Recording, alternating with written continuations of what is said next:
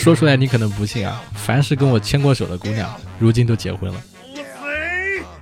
拿命来本节目由 Serial Planet 独家出品。我觉得可以，因为你你声音还是底这个底底色音色条件还是很好的。啊，我天呐，跟伯克利音乐学院的人谈音色，真的。彩虹屁，莫名其妙。这个点很多，你知道吧？好，我其实其实这个节目已经结束了啊。但是我通过这一期，我我听下来，我就记住了一个幺六零，我觉得幺六零很厉害。我可能到时候都不敢把这期节目发到朋友圈里面去。没关系，你毕业了之后，你不还有两个月、三个月就毕业了吗？你毕业了之后你再发。也可以啊，伯克利音乐学院幺六零宿舍不能说的故事啊，欢迎大家来解锁啊！我们说他们好像特别高级一样，其实也就普通宿舍。对，那我们现在开始，你 OK 吗？嗯，OK，OK，OK，好，好，好。Hello，Hello，各位活捉八师傅的听友朋友们，你们好，我是八师傅八匹马啊。今天这期啊不一样了。今天这期我们已经扩展到选题到世界各地去了。我们要聊的是疫情下的留学实录啊，在世界名校伯克利音乐学院读书是一种怎样的体验？特别特别邀请了我们的一位听友朋友啊，小杨同学 Migo 啊，由他来给大家介绍。Migo。Hello，大家好，我是 Migo，现在在伯克利音乐学院就读呃音乐商业管理以及职业音乐人双专业。然后的话，还有两个学期就快要毕业啦。啊，OK，这是大四了是吧？嗯嗯。那那你这个大四之后毕业之后有没有考虑继续考研啊，还是工作呀，还是怎么安排？我应该是不会考研了。我觉得我自己不是那么喜欢念书的人。哇，你这个你这个太凡尔赛了。哎，那考到名校的你的同学他们都怎么想的？也有很多同学会想要读研啊，或者是说。去一些世界各地的工作室工作，就是我了解到有些同学他可能毕业了就想去，嗯啊纳什维尔这种比较呃乡村风的这种，呃，我觉得我好紧张啊，说这个话题聊到学校的东西。没有没有，不要紧张，你已经大四了，你知道吧？大四了，马上拍屁股就滚蛋了，你又不考研，你紧张什么？你就实话实说好吗？对他们就有一些人会想去考研，但有一部分就是会想说去一些，呃，工作室啊，做制作类的，或者是说自己做一个艺人这样子。做艺人大部分就会选择回国。对，哎，那我问一下啊，就是说，呃，是不是名校，比如说像你现在在读的伯克利音乐学院，呃，跟普通的一些这个国外的大学还是有很多不同的？比如讲说，华人本身在名校里面人还是比较少，不像其他地方到处都是中国人，到处都是华裔、亚裔。对我们学校其实亚裔也算多，因为我们学校有很多的韩国人，韩韩国人就是在他们国家这个学校也是一样，在我们国家一样很受欢迎。嗯，当然受欢迎但是总的来说，亚裔。压抑还是占少数的，对。呃，那那我们先先先来聊聊这个伯克利音乐学院啊，都出了哪些名人？不然我觉得有些小朋友、小仙女听我这节目，可能还不太知道这个学校。对，呃，名人那肯定是从我们的 O.G. 王力宏 学长说起了。呃，对，王力宏。王力宏之后，呃，刘宪华，呃，Henry，嗯，刘宪华。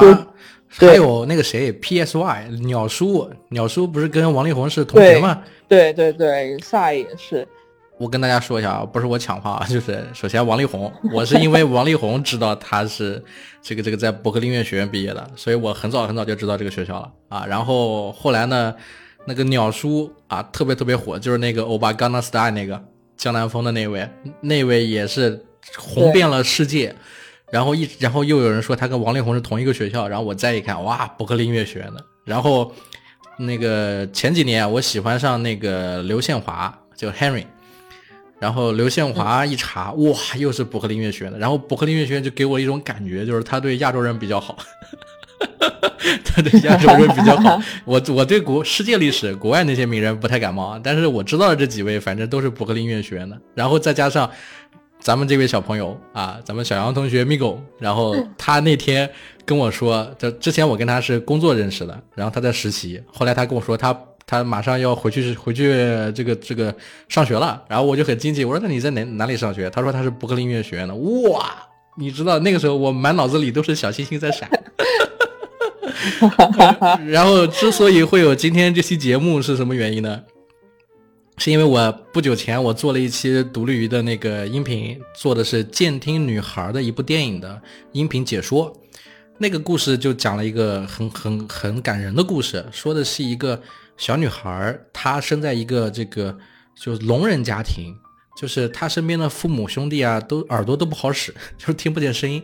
只有这个小女孩是是比较比较正常的一个听力状态的一个一个人。然后她在这样子的家庭里面，聋哑的这个这个家庭里面，考上了这个伯克利音乐学院。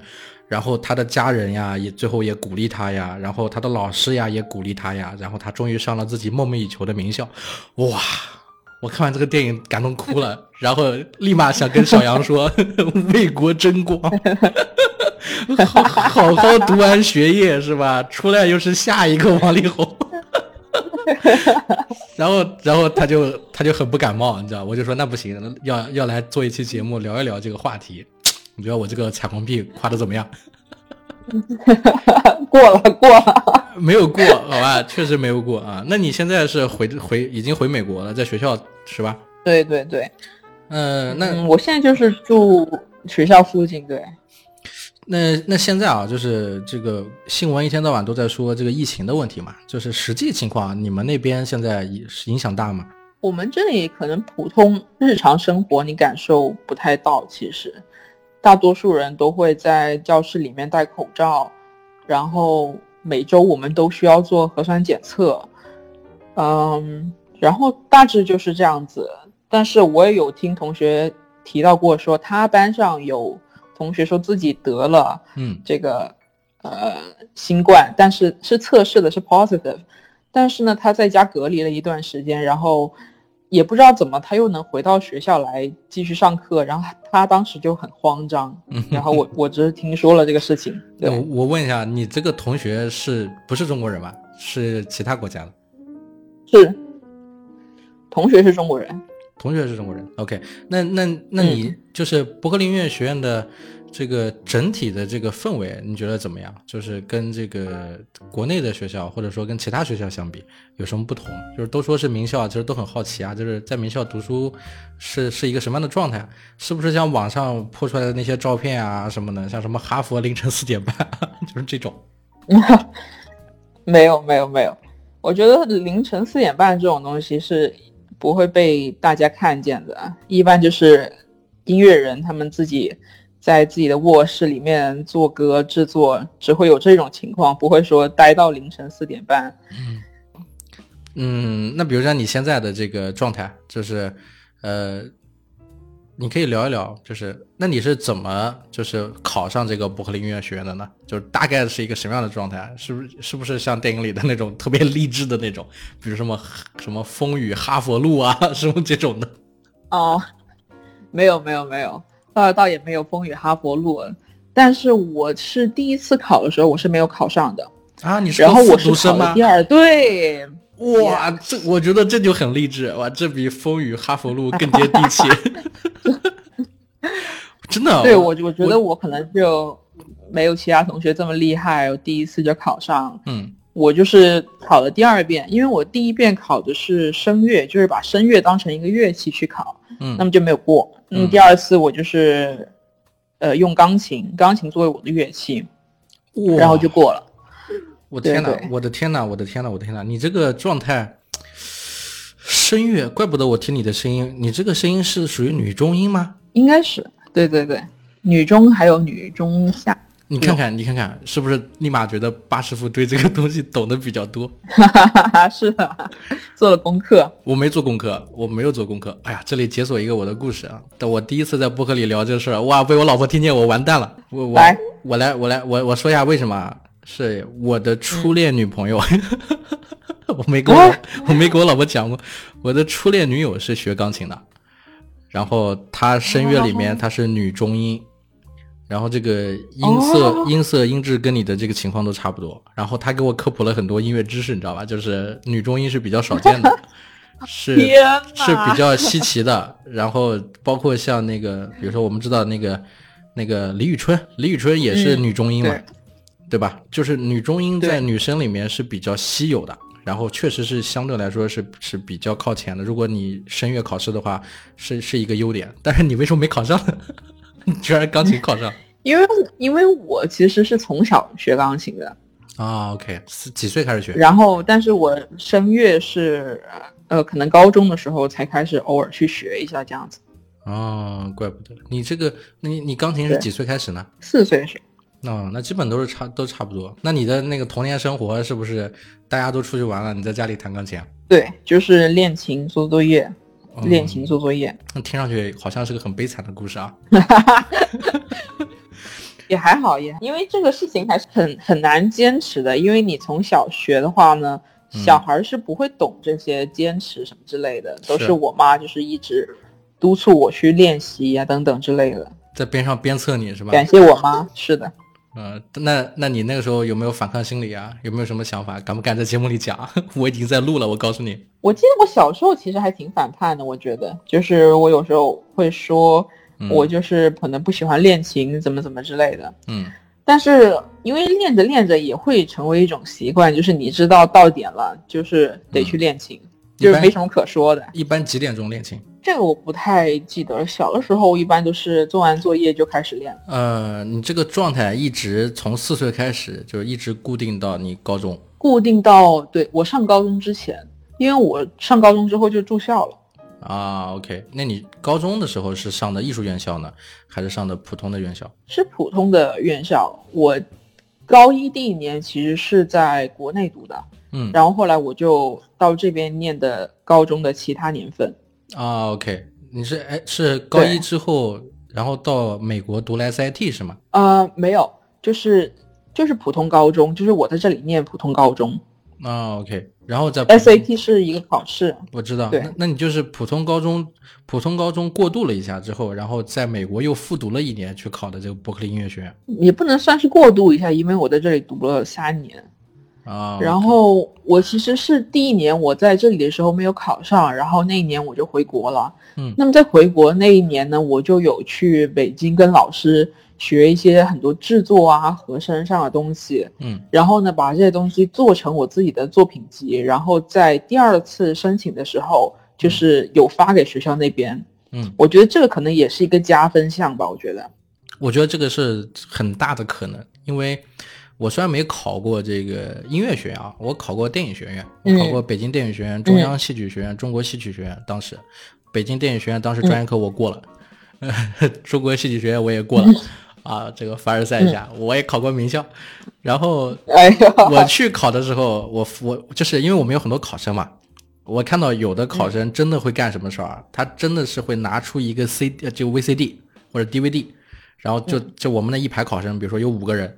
然后前面面试考过面试之后，三试之后有有大概四五个老师在那边，有这个田，当时我印象很深，有一个导演是田壮壮导演，特别有名嘛。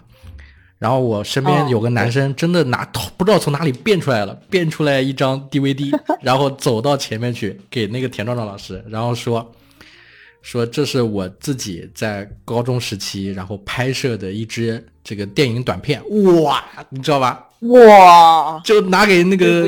对，拿出去之后，然后所有的老师看着他，然后点头。我当时在在在那排，我心里就想了，完了，少了一个名额。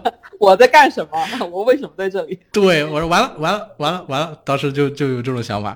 所以我觉得，我觉得你那个时候如果自己已经能够就是制作了一张音乐专辑或者制作一张作品的话，肯定是占很大的优势的。但是这里要说到一个事情，就是很多学生其实不太了解，就是。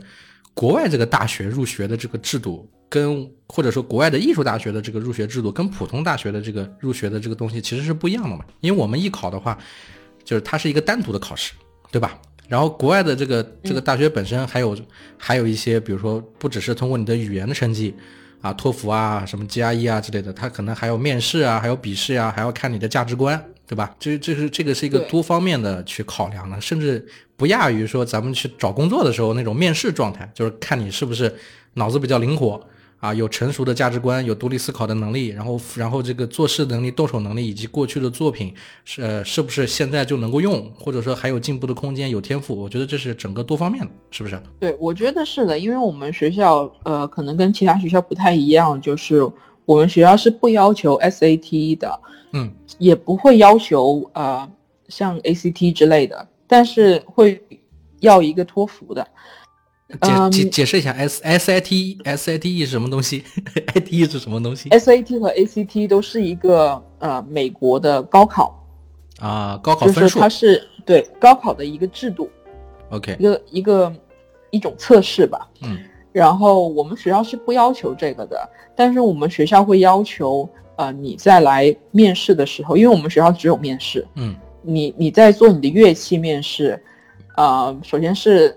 表演你自己准备的这首歌曲这个作品，然后会有一些乐理上的测试，那么到后面就会有一个呃面试官来直接面试你，那么面试官可能就会问很多，就是你对于音乐的看法呀，以及说你以后想去离开伯克利之后，你想成为一个什么样的人，就是大概让让面试官觉得你是有志向，呃，在音乐行业里面深耕下去这种。嗯嗯嗯。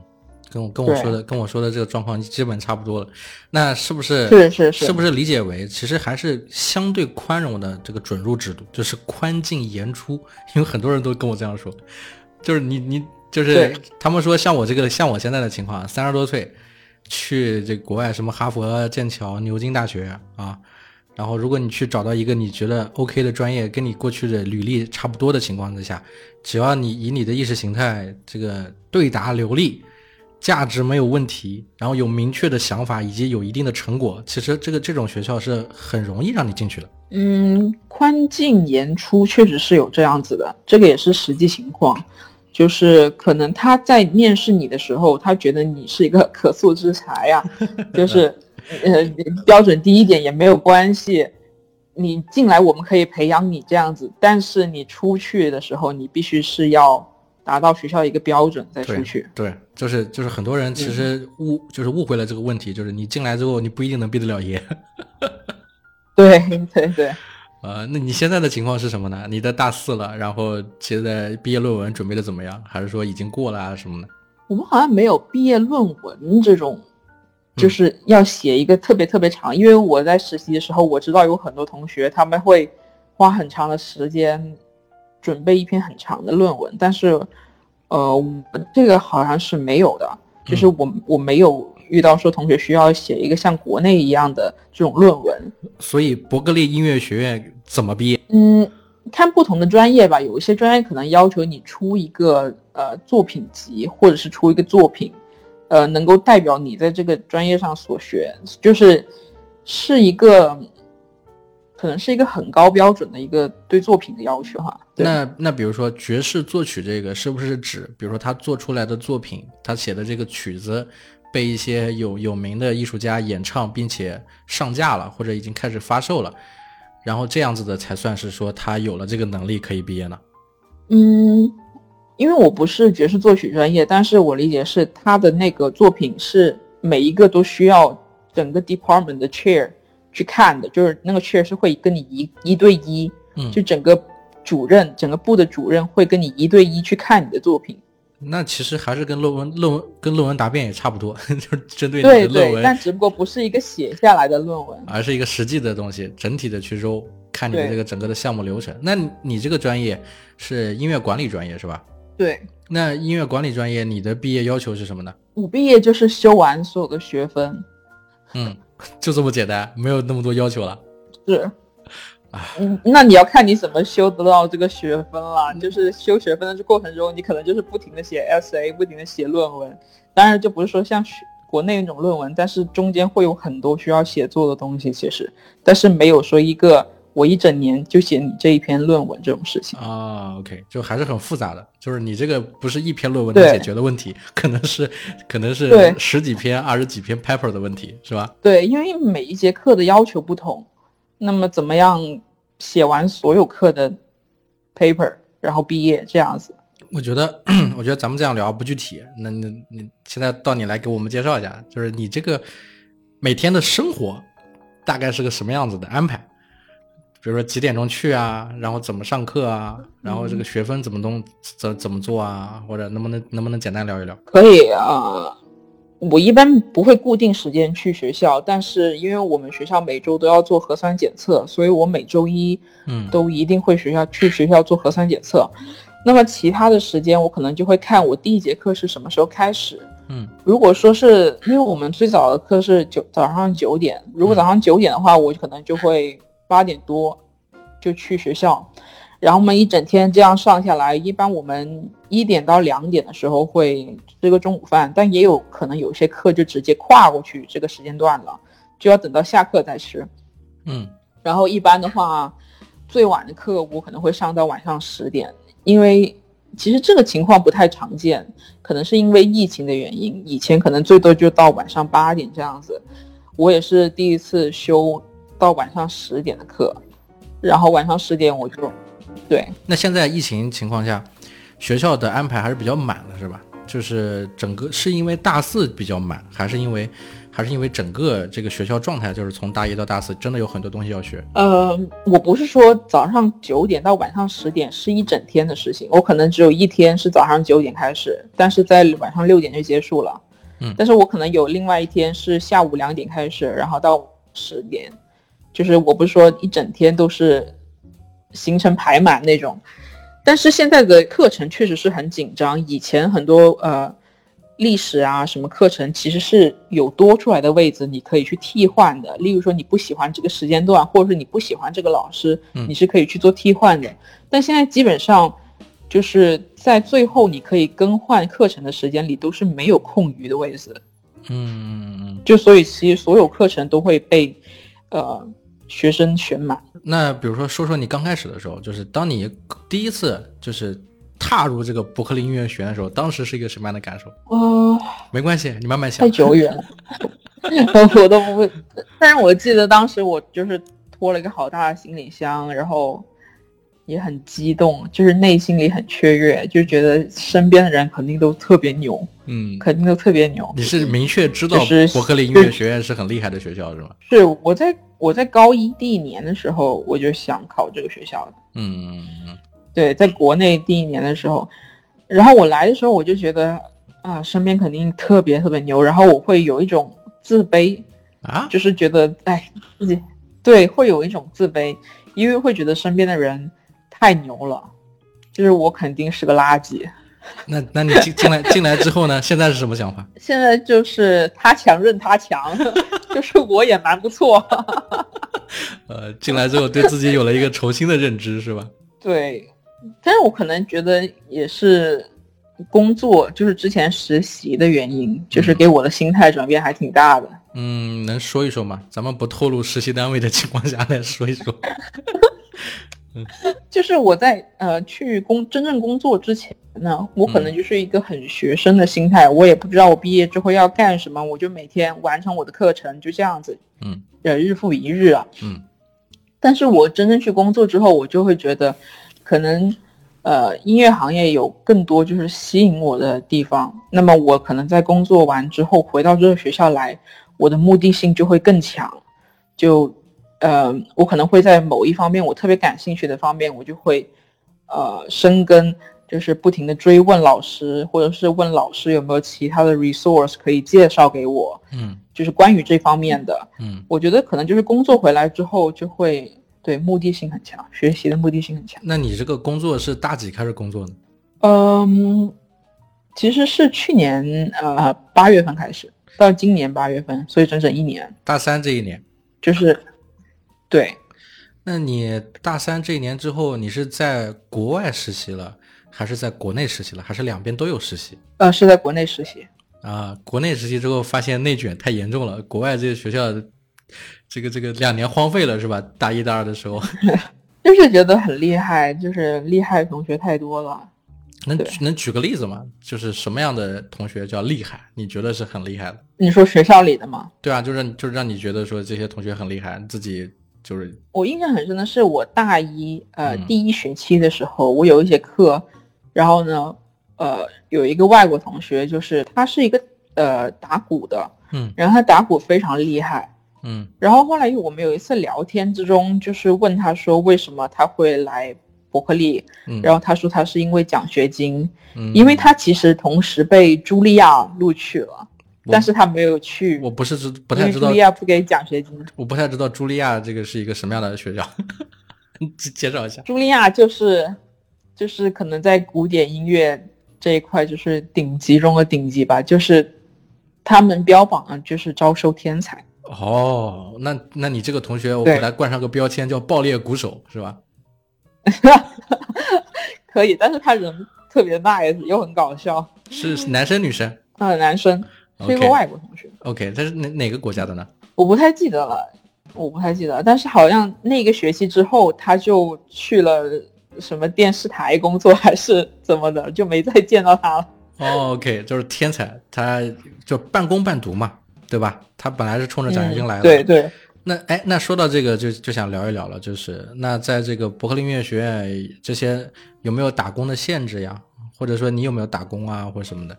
呃，打工的限制是有的，就是一般学生 F 一签证是不能在校外打工的。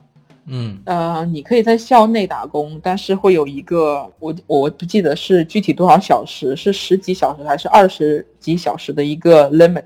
就是你不能工作超过这个时间啊。然后呢，一般你在学校的兼职都是 OK 的。学校能有什么工作？你有做过吗？我没有做过，但是嗯，我有很多朋友有尝试过，例如说图书馆的管理员啊，甚至是说我们学校有一个呃表演中心，那么可能他在里面做呃助手啊，就搭搭行架，搭搭行架，出出体力。对对，也有很多，比如说你你很懂。呃，乐理啊，或者你觉得你自己非常懂，也很会教，你可能去做一个 tutor，就是教一些刚进来的学生，这个也是有的，就是各式各样的这个兼职都有。那你去的时候，就是大一、大二的这个生活大概是一个什么状态呢？是是在学校里住吗？学生宿舍吗？还是说，呃，在外面这个寄宿？我第一学期的时候是住在宿呃宿舍里的，然后第二个学期我就搬出去了，就开始和同学在外面合租这样。为为什么搬出去？是是因为学校管理的太严了吗？还是什么？因为宿舍也没有那么宜居，说实话。什么什么什么什么意思？什么就没有那么宜居？因为因为就是我们学校有好几栋宿舍楼，然后有一栋是叫我们叫幺六零，是最好的那栋宿舍楼，然后它有空调啊什么什么的。嗯。然后呢，其他的就会稍微旧一点。那么我当时住的那个呢，就呃很旧。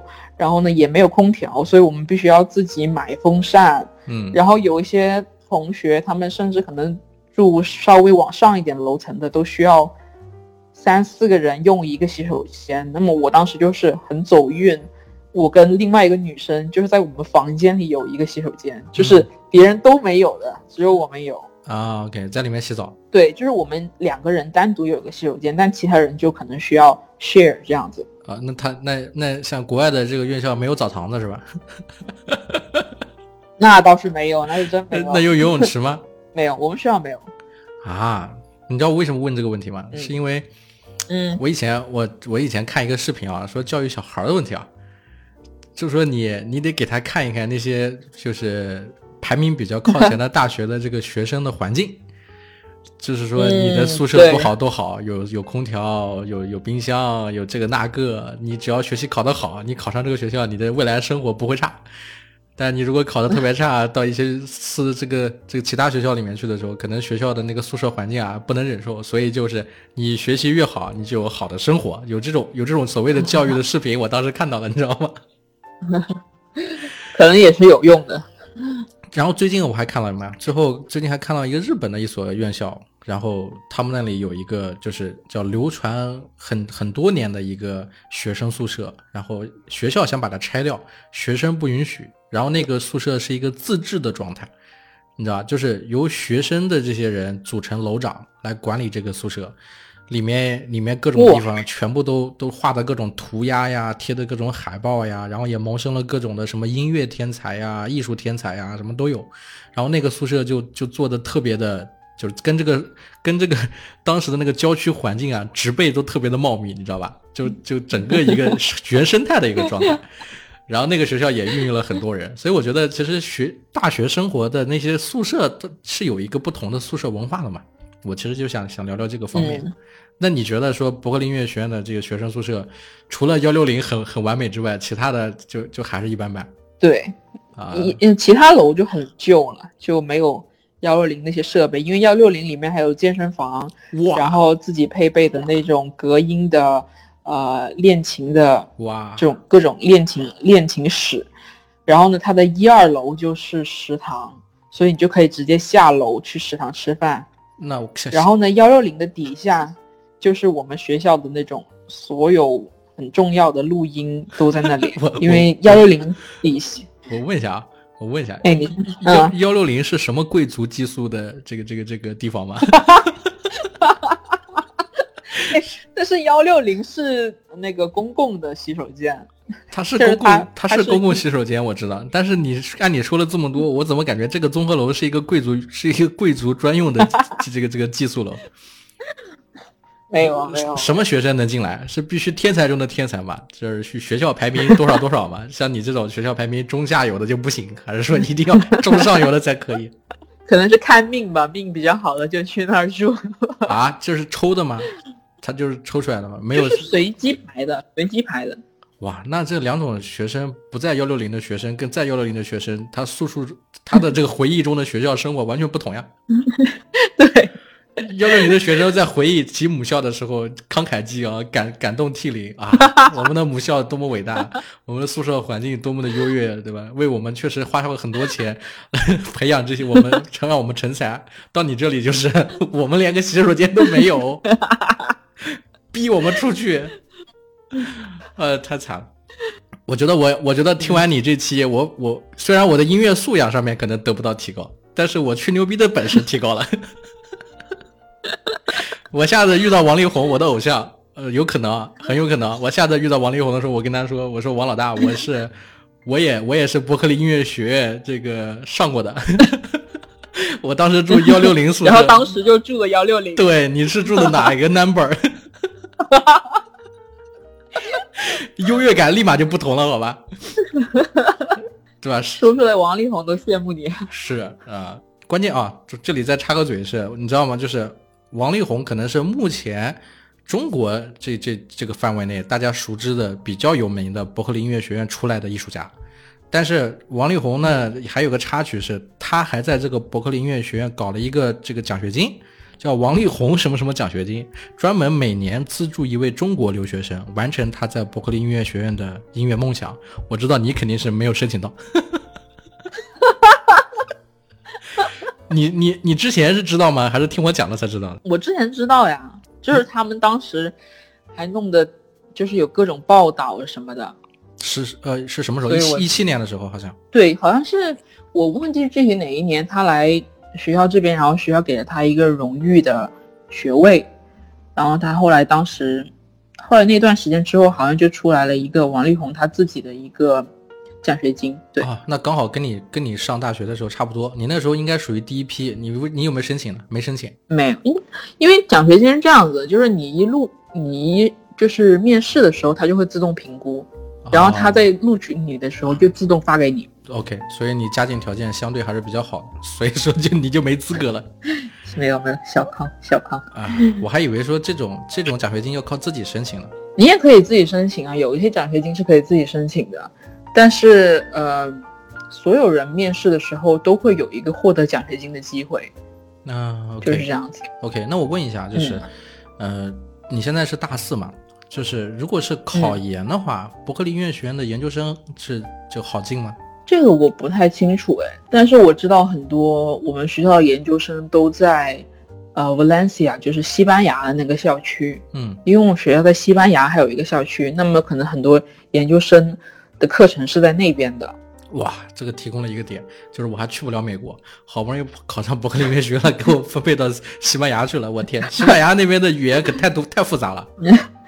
就可能就要说西语之类的，不只是西语，但是教学还是用英语。嗯，OK OK，就是是就是校区还是有不同。呃，那那那，比如说你上了这么长时间啊，就是国外是不是也有这种，比如说不太舒服的时候？像我们之前有聊到说，你也有感受到有歧视的可能。嗯，有的有的。我之前是呃上一个文学课的时候，嗯，那么当时呢，我是我们班上唯二两个亚洲人，然后我又是亚洲人里面唯一的女性，然后呢，正巧有有一有一周的时候，这个老师正在讲解，呃。期中和期末这个文章要怎么写？那么他介绍完之后呢，他又说了一个事情，就是说，啊，我之前有一个中国女同学，嗯啊，给了我一个交交了我的作业，但是被我发现，呃，可能抄了网上的哪些哪些段，然后呢，我当时就觉得心里很不舒服，嗯，因为，呃，我是班上唯一一个亚洲女性，中国女性，她对，甚至是甚至。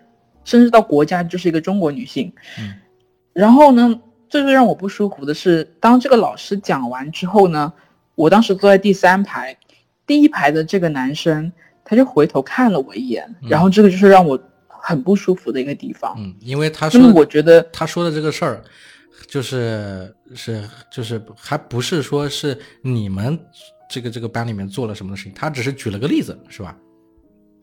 对。我觉得如果举例子的话，你可以就用一个学生就能涵盖整个主角主角了吧？嗯，就是你没有必要说到是中国女性这样子，嗯，特别是只有我一个人在场的时候，嗯嗯嗯嗯嗯，所以这一点就是你觉得说好像是有些什么不同，他可能说话的时候是个有，就是你觉得他是故意这么说呢，还是说无意这么说呢？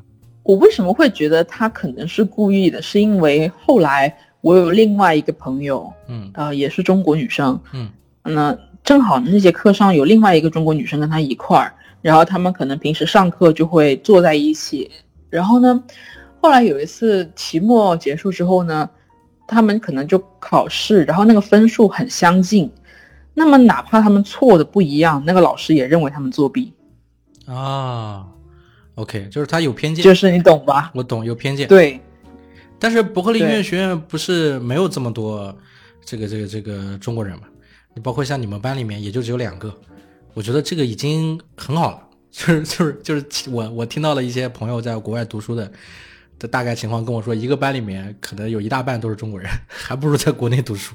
对，因为我们学校是嗯学校校区比较小，然后人员人数也没有那些综合大学这么多，嗯，所以每一节课可能最多也就二十个人。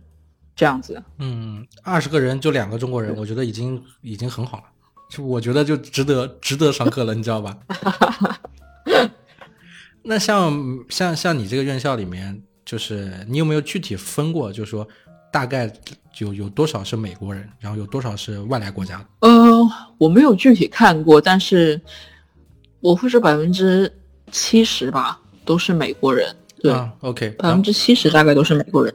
然后剩下的就都是各个国家的，什么欧欧洲那边的，是吧？或者是这个印度印度那边的，非洲非洲非洲那边的有吗？非洲好像我还没有遇到过，可能欧洲，呃，欧洲、南美、南美，嗯，对，南美会比较多。然后还有一些印度的同学，嗯，然后就是亚裔，亚裔就大部分就是韩国人、中国、韩国、日本这样子啊。对，OK，呃，那你觉得，比如说你？我们现在讲讲到这个学校嘛，就是除了这个伯克利音乐学院之外啊，你比如说，呃，在波士顿的这种生活，你肯定也接触过嘛。就是你觉得波士顿这个城市怎么样？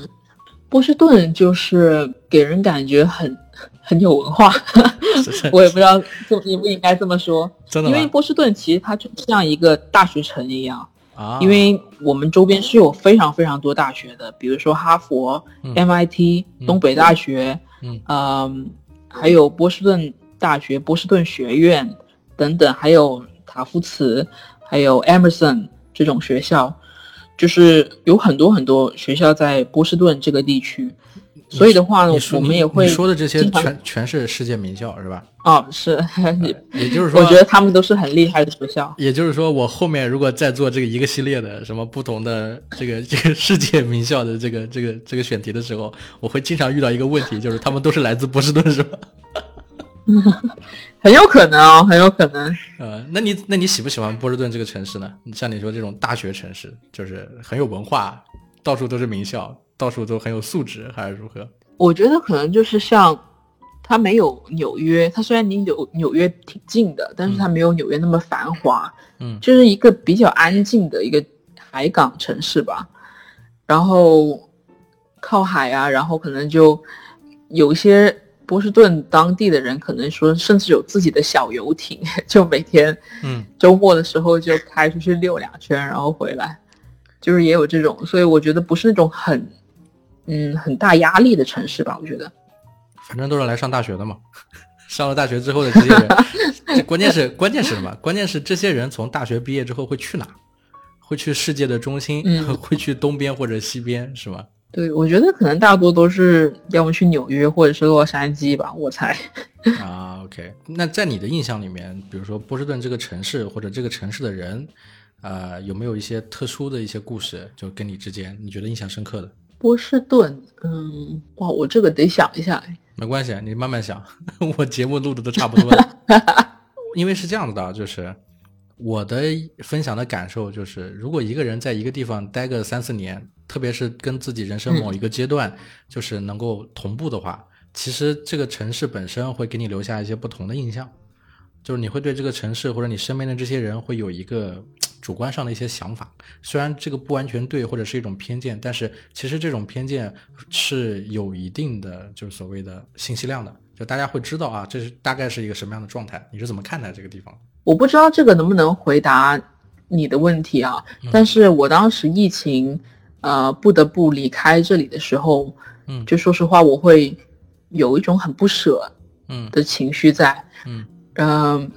那么当我回国之后，我看到有一些呃关于波士顿的视频的时候，我会觉得，就是我不知不觉，我居然在这里生活住了这么久，嗯，就是回头看的时候，嗯。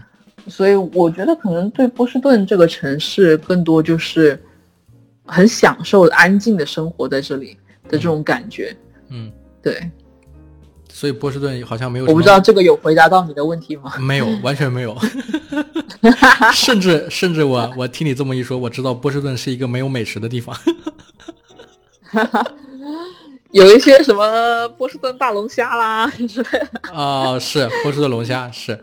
但是好像没有特别印象深刻的点啊，因为你的印象深刻的点就是说这个城市有很多的这个名校，然后当然我听下来啊，我就是我知道一点就是在学校里面对于疫情的管控还是比较严格的，所以说如果有一些朋友想要去读这个国外的这些大学，反倒不用太担心，因为听听听你说了嘛，每周都要去核酸，然后学生还是比较注意的，因为大家都是。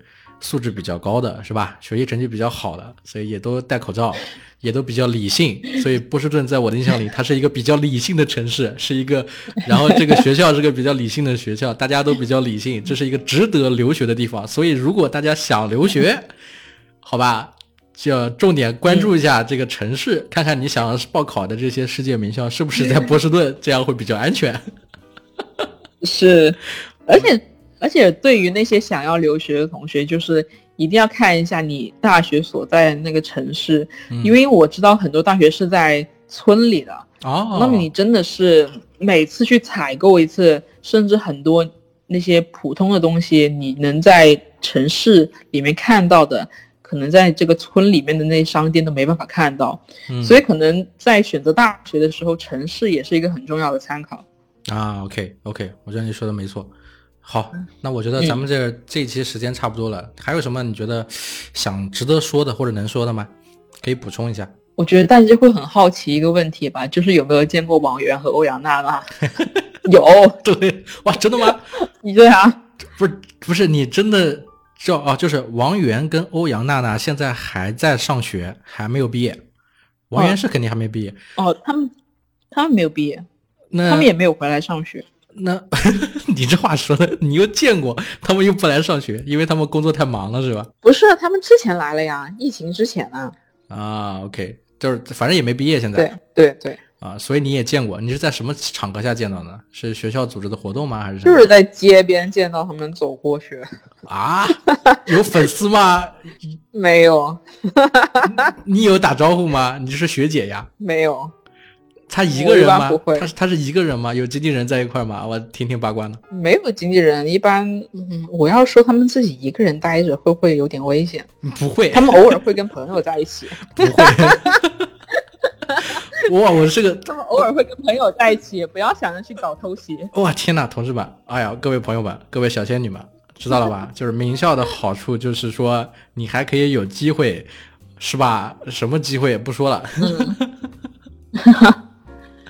那我就是觉得你在你遇到他就就走过去就好了，因为打我怕打招呼对他们也是一种压力，因为他们身边没有其他人，只有他们自己。你刚刚还说偶尔跟朋友，现在是已独自一个人了。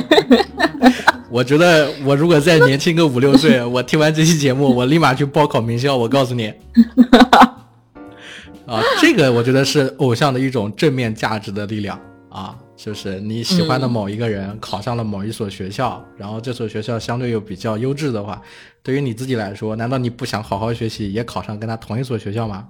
对不对啊？是呀，是呀。好，那么现在这期节目啊，就差不多要结束了啊。然后呢，要感谢啊我们的这个节目的赞助方谷物星球啊，谷物星球是做燕麦奶的啊，是为了咖啡而生的燕麦奶。啊，多喝燕麦奶，多喝谷物星球，对身体更好啊！感谢小杨同学，感谢 Migo 啊，我们下一期再见了，耶，拜拜啊！等等，还没拜拜，就是我们这个节目有一个传统啊，就是很多嘉宾来完来了之后聊完，最后我会让他再介绍一首他最近在听的歌或者他喜欢的歌分享给大家。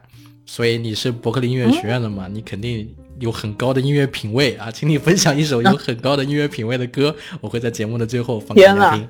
当然了，就是你这首歌必须是我在音乐平台上找得到的啊，找不到的你可以自己有作品发给我也可以，我放一下。呃，我怕我自己的音乐品味不够高。OK，你推荐吧，你推荐。嗯，我推荐那个呃，就是蔡健雅的《全部的所有》。啊，为什么是这首歌？嗯，为什么是这首歌？嗯，因为这首歌好听，就就没有就没有什么，比如说在你困难的时候，你通过听到这首歌给自己力量，或者说 因为人生的某一个阶段，需要这首歌是吗？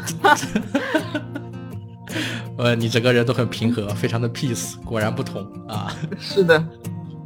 那好，那就来，那就那就放这首蔡健雅的这首歌名叫做《全部的所有》。好，全部的所有送给大家，那我们下一期再见。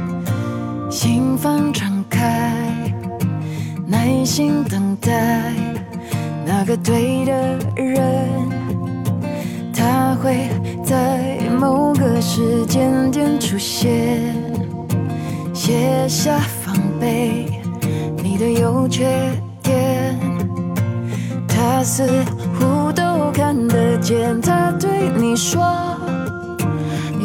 不需软弱，不需取悦，不需为谁而改变，就因为你是你，我爱你全部的所有。